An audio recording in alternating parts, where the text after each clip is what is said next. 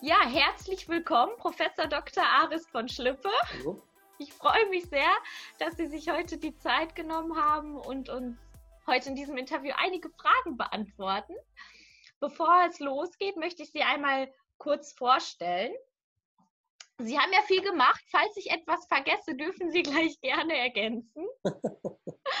Also, Professor Dr. von Schlippe ist Diplompsychologe, psychologischer Psychotherapeut und Familientherapeut. Er forschte und lehrte an verschiedenen Universitäten, war erster Vorsitzender der Systemischen Gesellschaft und wurde 2005 als ausgewiesener Experte für Familienpsychologie auf den Lehrstuhl Führung und Dynamik von Familienunternehmen am Wittner Institut für Familienunternehmen der Universität Witten-Herdecke berufen. Er war Mitherausgeber der Fachzeitschrift Familiendynamik und veröffentlichte mehrere Fach- und Lehrbücher, wie zum Beispiel das Lehrbuch der systemischen Therapie und Beratung, welches unter anderem in unserer Weiterbildung oft verwendet wird. Mhm oder das 2007 erschienene Buch Werkstattbuch Elterncoaching, elterliche Präsenz und gewaltloser Widerstand in der Praxis. Worum es auch heute in unserem Gespräch gehen wird. Ich freue mich sehr. Ja, warum dieses Buch, warum dieses Thema? Gerade die letzten Monate haben einfach nochmal gezeigt, wie wichtig es ist, finde ich, dieses Thema in den Vordergrund zu stellen. Schon zu Beginn der Corona-Krise warnten die Jugendämter mhm. davor, dass die häusliche Gewalt ähm, ja wieder ansteigen wird. Und ja, da bin ich vor einigen Wochen einfach nochmal auf ihr Buch gestoßen, habe gedacht, ja, man muss das in dieser Zeit einfach nochmal ganz, ganz besonders hervorheben. Bevor wir da ins ähm, richtig einsteigen, vielleicht nochmal das Vorwort, wo der Herr Oma auch nochmal die Entstehung des Buches äh, darstellt und darauf eingeht, wie war denn Autorität und Erziehung vorher, vor einigen Jahren und wie ist es jetzt. Und mittlerweile merken wir einfach, dass eine neue Autorität notwendig geworden ist, wo früher Macht und Durchsetzung ähm, einfach eine große Rolle gespielt hat. Sprechen wir jetzt von Autorität durch Präsenz. Und da würde ich gerne einmal von Ihnen hören, was ist denn mit Autorität durch Präsenz überhaupt gemeint? Ja, wir, wir sprechen von Autorität durch Präsenz und auch von Autorität durch Beziehung. Ne?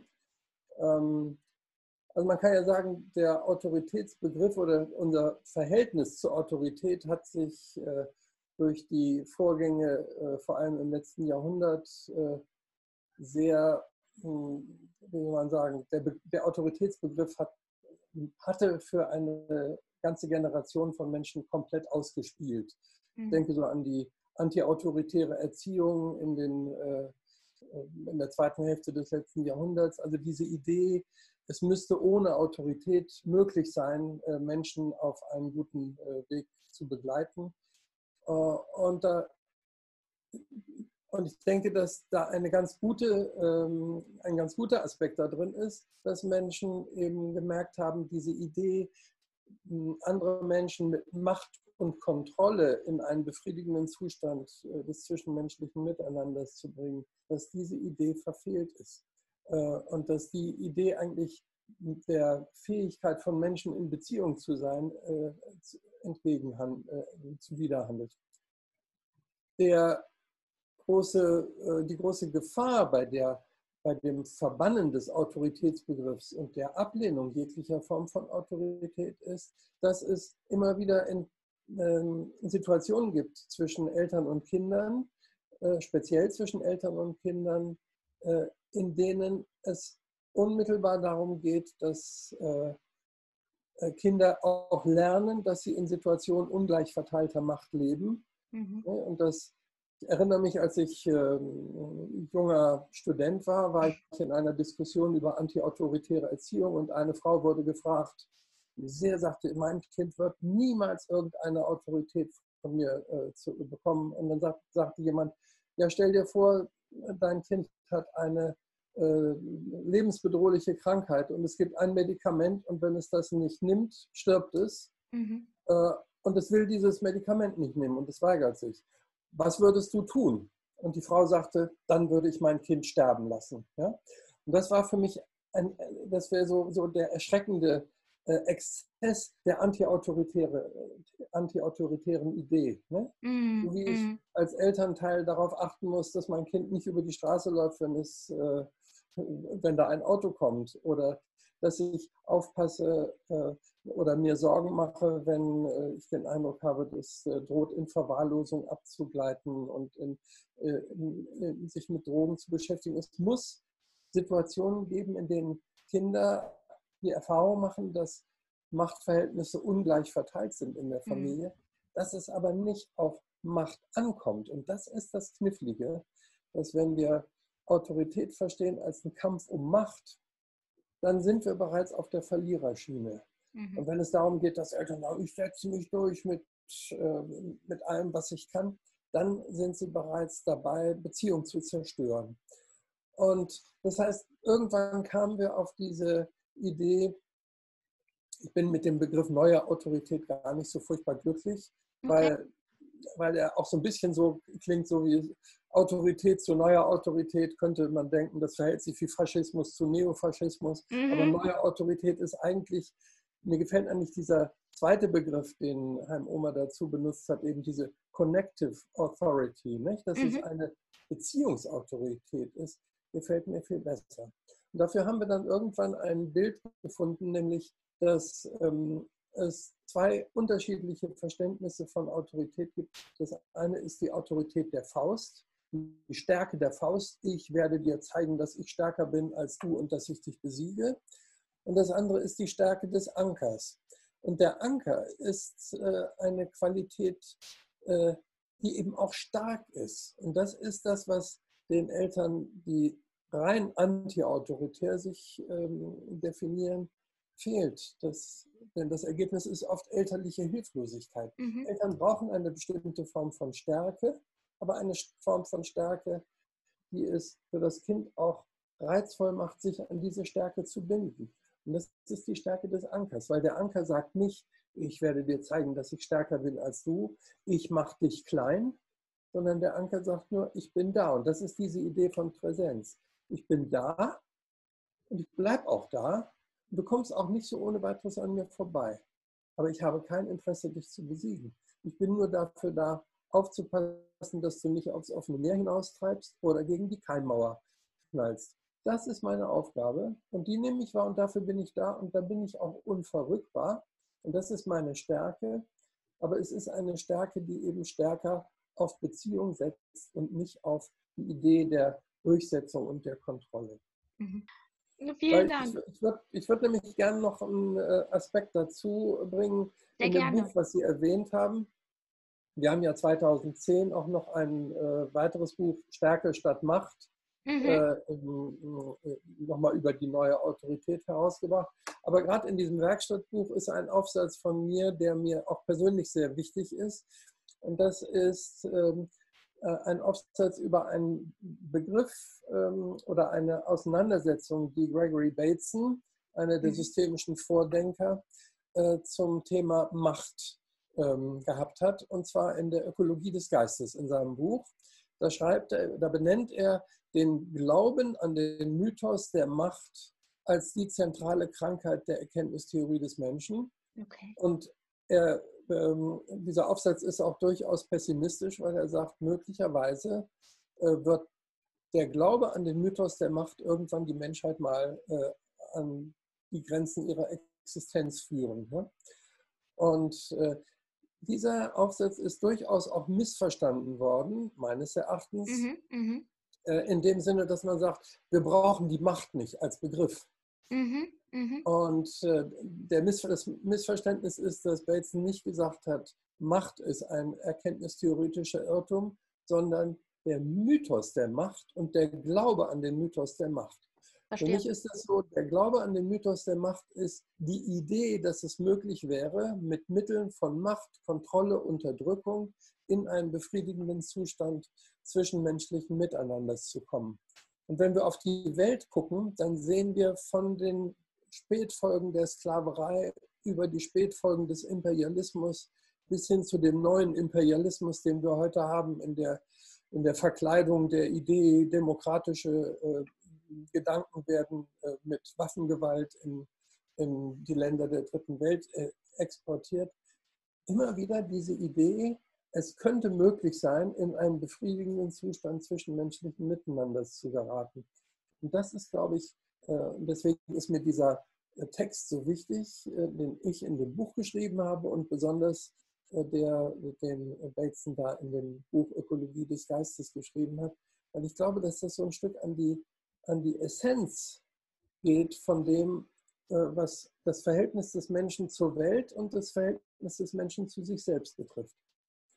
Ja, also ich würde, äh, das ist auch eine sehr knifflige Geschichte, weil äh, die Frage ist, was steht im, im Vordergrund? Im Vordergrund äh, der elterlichen Macht, die den Eltern zugewiesen ist über die Kinder, steht aber nicht die Macht, mhm. sondern in dem, im Vordergrund steht die Verpflichtung zur Fürsorge und die Verpflichtung, sorgfältig äh, mit der anvertrauten Macht umzugehen. Äh, etwas, was äh, auch erschreckend ist, wenn man sieht, in welche Exzesse das geht, stand gerade heute in der Zeitung, dass dieser Missbrauchsfall in Bergisch Gladbach, dass da möglicherweise 30.000 Täter äh, im, im, äh, bei, zu sexuellem Missbrauch äh, unterwegs sind. Nur alleine in dieser, in dieser äh, Zelle, das ist einfach entsetzlich. Ja? Und das ist entsetzlich, weil das ist eine Perversion der Idee von elterlicher äh, Macht, die eben mhm. nicht in Verfügungsgewalt über den Körper eines anderen Menschen besteht, sondern in der Verpflichtung zur Fürsorge. Mhm. Und deswegen ist es, denke ich, so wichtig, dieses Bild des, der, äh, der Kraft des Ankers, der Stärke des Ankers äh, in den Blick zu nehmen, weil wir, äh, weil es eben wirklich um Fürsorge geht, weil es darum geht, ähm, als als Anker da zu sein, um dem Kind eine möglichst gute ähm, Entwicklung zu ermöglichen und nicht als Kontrolleur und als, äh, ähm, als Unterdrücker. Das, das, Knifflige ist, dass natürlich auch mal Kontrolle auch mit dazugehört. Dass es auch dazugehört, dass ich sage, ich will wissen, wo du bist als 14-jähriger mhm. äh, Junge oder Mädchen. Wenn du nachts um zwei äh, noch nicht zu Hause bist, dann will ich das wissen. Und wenn du ja. mir das nicht sagst, dann werde ich versuchen, Wege zu finden, um das herauszukriegen. Und äh, das es ist eine sehr, sehr knifflige Gratwanderung, die eben für mich äh, äh, eng verbunden ist mit dem Beziehungsbegriff. Wenn es nicht um Beziehung und die Sicherstellung von Beziehungen geht, äh, wir nennen das ja auch das ist eine Struktur für Reattachment, nicht? also eine beschädigte Bindungsbeziehung wieder zu reparieren, eine beschädigte Bindungsbeziehung wieder äh, mit Leben zu füllen. Darum geht es. Und äh, das sage ich immer, gucken sich, meine Kinder, also vor allem unser Sohn hatte das wahrscheinlich unordentlichste Kinderzimmer der Welt. Und irgendwann haben wir festgestellt, je mehr wir mit ihm kämpfen, dass das Kinderzimmer ordentlich ist, umso mehr beschädigen wir eigentlich unsere Beziehung. Es geht ja letztlich ist nicht das, die Frage, ob das Kinderzimmer ordentlich ist, sondern ob wir eine stabile Beziehungsebene haben, die ihn letztlich auch trägt. Was kann Eltern, was kann Eltern dabei helfen, um diese Beziehungsebene aufzubauen? Ja, man kann vielleicht ähm, wir haben ja ein, ein, wichtiger Begriff äh, im Zusammenhang mit äh, der neuen Autorität ist ja die Idee der Gewaltlosigkeit und die Idee des gewaltlosen Widerstandes. Das ist äh, auch eine, also einmal ist es eine geniale Idee von Heim Oma, dieses Prinzip aus dem, was durch äh, Figuren wie, wie Gandhi oder Martin Luther King in, ähm, in, den, in die politische Auseinandersetzung ähm, gebracht worden ist, das zu übertragen äh, auf die Arbeit mit Familien. Mhm, mh. ähm, da gibt es auch da wieder eine gewisse Klippe, weil natürlich in der politischen Auseinandersetzung ging es um Macht. Ja? Da ging es um, ja. äh, dass unterdrückte ähm, Bevölkerungsgruppen auf eine gewaltlose Weise damit kämpfen, äh, darum kämpfen, Teilhabe an gesellschaftlicher Macht äh, zu haben. Und die Gewaltlosigkeit hat hier eine, vor allem eine legitimatorische Funktion, dass nämlich diese Bevölkerungsgruppen in den Augen der, der Öffentlichkeit, auch der Weltöffentlichkeit, sehr deutlich machen, dass sie eben keine Terroristen sind, dass sie keine Bomben werfen und so, sondern dass sie da stehen und dass sie sagen, wir sehen Ungerechtigkeiten und wir wollen in unserer, ähm, wir wollen die uns zustehenden Rechte wahrnehmen. Mhm. Mhm. Und die äh, durch die ähm, Gewaltlosigkeit erzielten politischen Erfolge haben durch diese Legitimation auch eine besondere Nachhaltigkeit und Stabilität. Ne? Das Problem ist, wenn man das einfach, das kann man nicht eins zu eins auf die Arbeit mit äh, Eltern übertragen. Äh, in der unmittelbaren, nahen sozialen Auseinandersetzung hilft Gewaltlosigkeit vor allem, konflikthafte Situationen auf eine Weise zu lösen, dass man die großen beiden Fallen, in die Eltern in der konflikthaften Auseinandersetzung mit ihren Kindern geraten können, vermeidet. Welche beiden großen, beiden Fallen sind das? Genau, das ist die, äh, die Falle der, der permanenten Steigerung der Eskalation oder mhm. die Falle der permanenten Steigerung der Nachgiebigkeit. Also der Fachbegriff ist symmetrische und komplementäre Eskalation. Ne? Wenn, ähm, wenn zwei Menschen in eine Konfliktsituation kommen. Konflikt im Sinne von Luhmann als die doppelte Negation. Der eine mhm. sagt, ich will das und andere sagt, ich will das nicht. Und der, der erste sagt wieder, ich will aber, dass du das willst. Und der andere sagt, ich will das nicht. Und das ist sozusagen die Einladung in die Eskalationsfalle der, der Symmetrie. Mhm. Die, äh, auch das hat Bateson sehr, äh, ähm, sehr gut beobachtet und äh, skizziert, die äh, eben die große Gefahr in sich trägt, wenn sie nicht gebremst wird, wenn sie symmetrisch immer weitergeht, äh, dann am Ende in Gewalttätigkeit endet. Ne?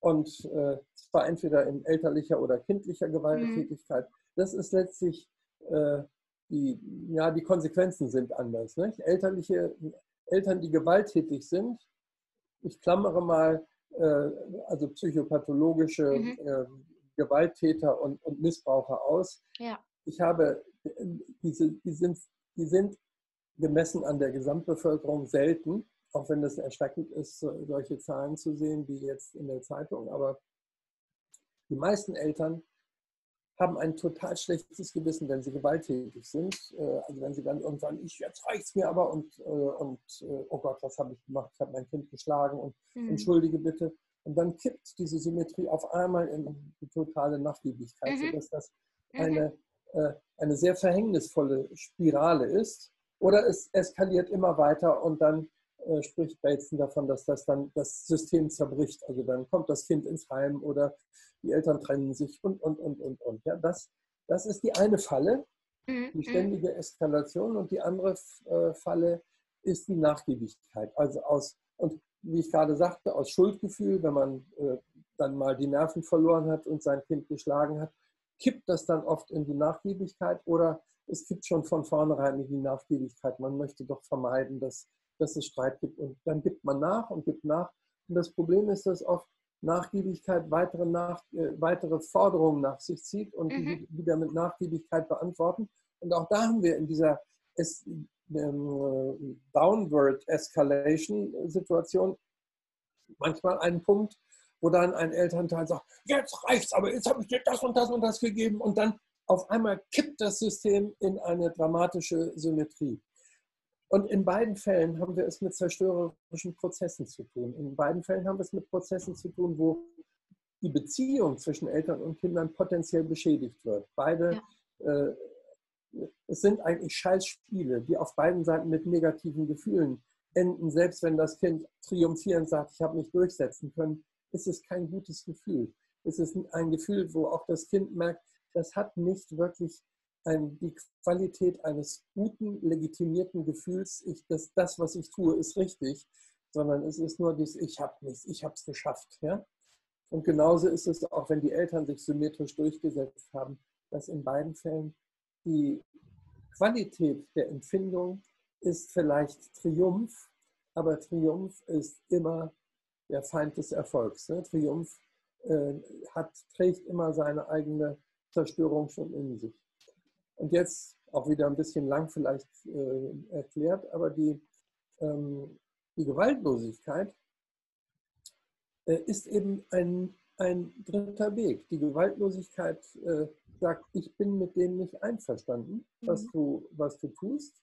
Und ich werde alles tun, was in, in meinen Möglichkeiten ist, äh, um zum Beispiel zu verhindern, dass du, äh, dass du noch nachts um, um zwei das, das Haus verlässt mit 14 Jahren oder so etwas. Ich weiß, dass ich dich nicht besiegen kann, aber mhm. was immer in meiner Macht tut, werde ich tun. Äh, was in meiner Macht steht, werde ich tun. Und damit äh, biete ich sozusagen diese Qualität, diese Ankerqualität und vermeide, in der Verliererposition zu sein. Dann kann das Kind äh, sagen, das ist mir doch egal, ich gehe jetzt einfach, du kannst mich nicht hindern. Und dann kann man als Elternteil sagen, gut, und das nächste Mal, wenn die nächste Situation ist, sitzt man vielleicht mit dem äh, Stuhl vor der Haustür und sagt, ich, äh, ich bleibe jetzt hier sitzen, ich möchte nicht, dass du gehst. Ja? Und ähm, wir haben also eine ganze Reihe von spezifischen Interventionsschritten auch mhm. äh, ausformuliert, äh, wobei ich denke, die wichtigste ist eigentlich die, ähm, wie man die Eltern, ist ja ein Elterncoaching, das heißt, Meistens äh, sind das Situationen, in der die Kinder gar kein Interesse an Kooperation haben und die Eltern sich sehr, sehr hilflos und ratlos fühlen. Mm, mm. Vielleicht eine kurze Klammer aufmachen. Wir haben eine ja. größere Studie, in, damals, als ich noch in Osnabrück war, gemacht, wo die, äh, wir mit sehr, sehr massiven Eskalationssituationen, äh, ähm, wo wir also eine Studie gemacht haben, wo Eltern mit äh, kamen und in sehr hoch eskalierten Situationen Unterstützung äh, nach dem Modell des gewaltlosen Widerstandes suchten. Und wir haben die Eltern untersucht mit einer äh, Depressionsskala, einer hm. klinischen Skala. Mhm. Und die mhm. Eltern hatten ausnahmslos hohe Werte, eigentlich behandlungsbedürftige Depressionswerte. Wow. Und äh, nach der ähm, Beratungsarbeit haben sich die Depressionswerte der Eltern ganz signifikant verändert. Das heißt, äh, diese Idee, ich habe eine Möglichkeit, etwas zu tun und ich bin in einer niederlagelosen äh, Situation. Eine der Interventionen, die besonders umstritten ist, die mir auch nicht persönlich so gut gefällt, ist das Sit-in, ja, wo die Eltern in das äh, Zimmer des Kindes gehen und sagen, wir sind mit dem und dem und dem nicht, nicht zufrieden. Wir wissen selber nicht, wie weiter. Wir warten auf Vorschläge von dir und dann schweigen. Ne? Mhm, mh. Und ähm, das ist eine Situation, in der Kinder dann oft sehr verunsichert sind und auch sehr massiv werden, die Eltern unglaublich beschimpfen. Und, und für die Eltern ist es manchmal eine große ähm, äh, Bestätigung ihrer selbst, wenn sie es geschafft haben, eine Viertelstunde in dem Zimmer zu sitzen. Das Kind hat sie beschimpft und sie haben festgestellt, ich habe es geschafft, ruhig zu bleiben ja. und meinerseits nicht zu eskalieren. Und dann ist, äh, ist die Bestätigung der, der Eltern nicht mehr abhängig davon, dass das Kind sich gut verhält. Und das ist ein, auch eine der Fallen, der, der Idee des Mythos der Macht, ich habe mhm. mein Kind gut erzogen oder so etwas, ne? sondern ich habe mich auf eine Weise verhalten, die mit mir und meinen persönlichen Werten übereinstimmt. Ich bin nicht laut geworden, ich habe mein Kind nicht entwertet, ich habe es ausgehalten, von meinem Kind beschimpft zu werden in einer Weise, die ich, äh, wo ich früher das Kind vielleicht geschlagen hätte oder so etwas. Ich habe das ausgehalten und bin ruhig geblieben und habe nur vielleicht das Sit-in beendet mit den Satz, äh, ich beende das jetzt, wir, sind noch, äh, wir haben noch keine Lösung gefunden, äh, gute Nacht. Und sie gehen wieder beide aus dem Zimmer raus. Wir haben interessante Erfahrungen gemacht, dass relativ selten in den Sit-ins von den Kindern Vorschläge kommen, mhm. Äh, dass aber trotzdem sich das Verhalten der Kinder auch mit dem Sit-in konstruktiv verändert. Mhm. Woran könnte also, das liegen? Ja? Dass die Kinder merken vielleicht, dass die Eltern anders reagieren als sonst? Nicht in, ich nicht denke, dass einer der wichtigen Punkte ist, dass die Kinder deutlicher merken, dass sie für ihre Eltern zählen. Mhm. Und dass die Eltern interessiert daran, denn es, man, man umrahmt, also Sit-in alleine genügt nicht, sondern man umrahmt das auch mit zum Beispiel einer Ankündigung, dass die Eltern dem, dem, dem Kind einen Brief schreiben und in dieser Ankündigung sehr deutlich steht, wir haben ein Interesse daran, die Beziehung zu dir zu verbessern. Ja? Und, äh, und auch das ist eine völlig andere Aussage als wir werden, wenn dein Zimmer weiterhin so aussieht, wenn deine Noten ja. weiter so sind, dann gibt es kein Weihnachten und dann fällt der Geburtstag aus oder sowas. Diese ganzen, diese Dynamik von Missstände benennen und ähm, mit, mit äh, Strafandrohung äh, damit zu operieren, das geht, äh, es ist eine völlig andere Art von Botschaft. Wir haben ein Interesse, die Beziehung zu dir zu, äh, äh, zu ändern. Wir, haben, äh, wir sind entschieden, zum Beispiel wenn es um Gewalttätigkeit, ja, mal ein 13-jähriger ein großer Junge quält seine vierjährige Schwester und demütigt sie ständig und so etwas und ist physisch aggressiv und dann die Eltern sagen, wir sind entschieden, in unserer Familie keine Gewalt zu dulden.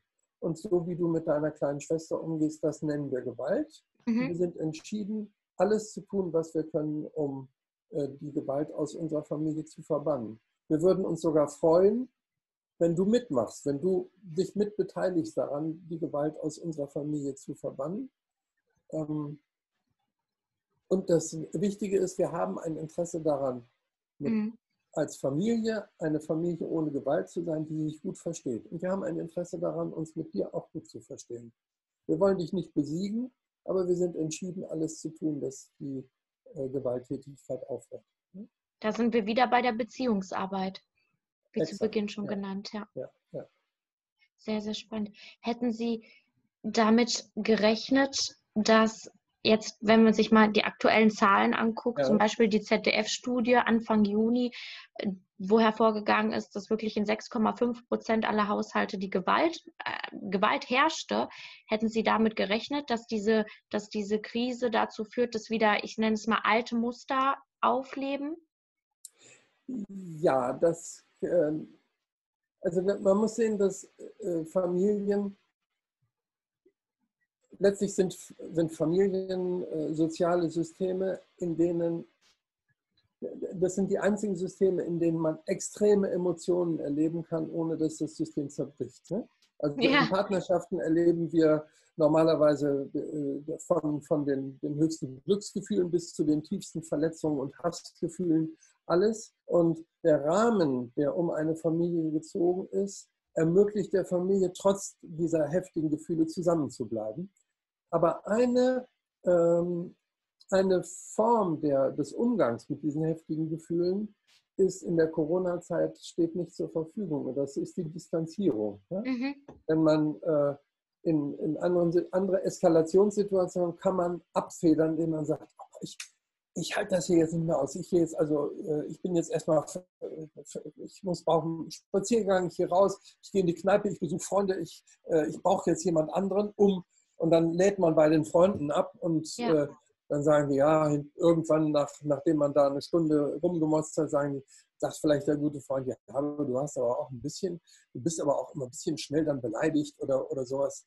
Und dann ist man in der Lage, das von dem Freund zu hören und zu sagen, ja, ist vielleicht auch was dran. Und dann kommt man entsprechend deeskaliert und äh, adrenalinmäßig wieder auf einem einigermaßen verträglichen Niveau, äh, kommt man wieder zurück nach Hause und die Spannung ist nicht mehr so groß. Mhm. Diese Auswege, äh, der Ausweg der Distanzierung steht in der, äh, in der harten Lockdown-Zeit, jetzt ist es ja zum Glück schon wieder ein bisschen gelockert, eben nicht zur Verfügung. Und dann ist es kein Wunder, dass äh, in spannungsgeladenen Familien äh, dann auch die, die Dynamik entsprechend sich aufschaukelt.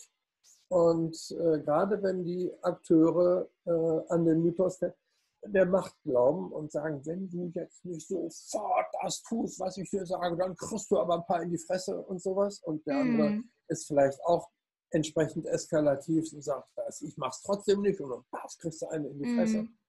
Ich finde, äh, ich muss immer sagen, äh, mit Ausnahme äh, der und das ist in der Kinderpsychiatrie oder in der Beratung äh, nicht immer ganz leicht rauszufinden. Äh, es gibt eine sehr geringe Gruppe von, äh, von notorischen Gewalttätern und Missbrauchern, aber über die rede ich nicht. Im Allgemeinen ist elterliche Gewaltlosigkeit, Gewalttätigkeit Ausdruck höchster Hilflosigkeit. Mhm. Mhm. Und mhm. das Interessante ist, dass wir dieser, ähm, dass die Hilflosigkeit eigentlich die andere Seite des Glaubens an den Mythos der Macht ist. Ja? Die Hilflosigkeit, ich bin hilflos, wenn der andere sich nicht so verhält, wie ich es will. Mhm. Das bedeutet aber, dass ich mein Handeln daran ausrichte, ob, es, ob ich es schaffe, den anderen zu beeinflussen. Und damit bin ich bereits in der Idee, ich müsste die Kontrolle über ihn haben. Und wenn ich die nicht habe, dann bin ich hilflos. Mhm. Und diese ähm, und, und, so gesehen sind wir in den Familien, in denen dann Gewalttätigkeit äh, passiert, erleben wir sozusagen genau die Paradoxie und auch die Exzesse dieser Art des Denkens oder dieser Art des mentalen Modells, wie menschliche Beziehung aussieht. Und äh, das und dann steht eben noch nicht mal der Ausweg zur Verfügung, dass man sagen kann, Jetzt, jetzt gehe ich mal raus. Ich ja. erstmal raus. Ich, ich besaufe mich jetzt erstmal mit, mit einem Freund oder einer Freundin zusammen und äh, ihr seht mich jetzt mal eine Zeit lang erstmal nicht. Ne? Was können Sie denn Eltern in, in, in diesen Akutsituationen raten, wenn sie merken, da, ich fühle mich hilflos und irgendwie steigt, mhm. steigt die Wut in mir hoch? Was kann man denn Ihrer Meinung nach da am besten also ich meine, das, das, das eine ist, äh, ergibt sich vielleicht auch direkt ähm, aus dem, was ich gerade gesagt habe, dass man möglichst schaut, dass man Räume des Rückzugs schafft. Mhm. Ja? Dass, man, äh, dass man eben im Zweifel lieber unterbrechen, als, als eine Eskalation fortführen. Ja, man muss lernen, äh, dass die eigentliche, der eigentliche Feind ist nie der andere. Der eigentliche Feind ist die Empörung. Ne? Mhm. Und das ist äh, etwas, was mich äh, gerade in der letzten Zeit sehr beschäftigt hat. Empörung äh, ist, wir denken, es wäre ein Gefühl, weil es sich anfühlt wie ein Gefühl. Mhm. Aber Empörung ist eigentlich eine ähm, körperliche Reaktion auf diesen Mythos der Macht. Ja?